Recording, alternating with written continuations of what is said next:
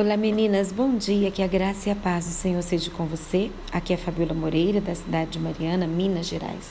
Hoje eu trago um texto que está em Mateus, no capítulo 16, no verso 24. Hoje é o primeiro dia da nossa jornada de ministração Mulheres Plenas. E aqui em Mateus está dizendo assim: Aquele que quer vir após mim, é, negue-se a si mesmo, tome a sua cruz e siga-me. Às vezes, mulheres, nós caímos no erro de achar que a vida da mulher cristã ou de qualquer cristão é somente vitória, de desejar uma teologia da prosperidade.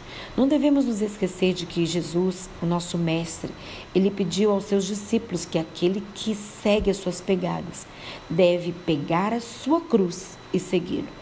O primeiro passo da redenção em nossa vida não é ser colecionador de vitória, mas é reconhecer que somos pecadoras. É, existe uma verdade muito profunda em uma música que a letra dela, num dos trechos da, da música, diz assim: É feliz quem já chorou ao perceber que é pecador, e ao clamar pelo perdão, meus pedaços Deus juntou. Olha que profundo isso. Sei que algumas vezes em nossa vida nós nos sentimos tão barro, tão humanas, tão pó da terra, mas não se entristeça com isso. São nesses momentos que damos oportunidade às mãos do Criador de nos recriar, de nos moldar segundo a sua imagem, de restaurar aquilo que o pecado estragou, até mesmo destruiu. O apóstolo João, ele nos aconselha a não pecar. Porém, ele diz que temos um advogado junto ao Pai, que toma as nossas causas e advoga por nós. Tem alguém no céu que intercede por mim e por você. Abra o seu coração hoje a Deus, mulher, pedindo perdão pelas suas quedas e tropeços e dê lugar à graça divina de Deus, ao perdão do Senhor.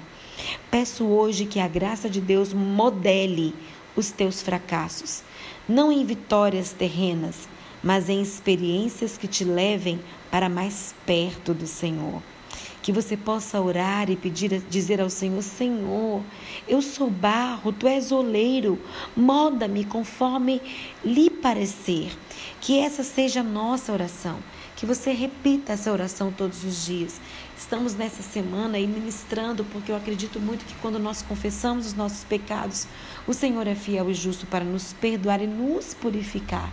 A Bíblia diz assim que, é, que aquele que está de pé, cuide-se para que não caia.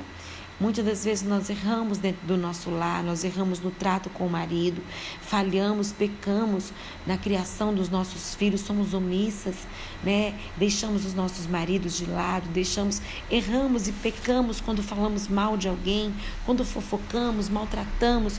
Nós precisamos pedir a Deus perdão, como pensamos mal da nossa liderança, da nossa liderança, do nosso chefe.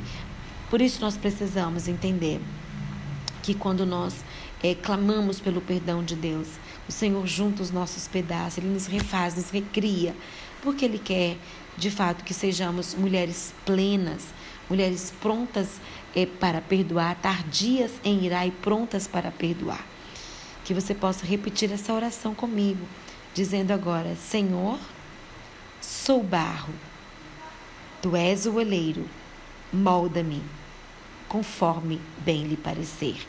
Te peço isso em nome de Jesus. Amém.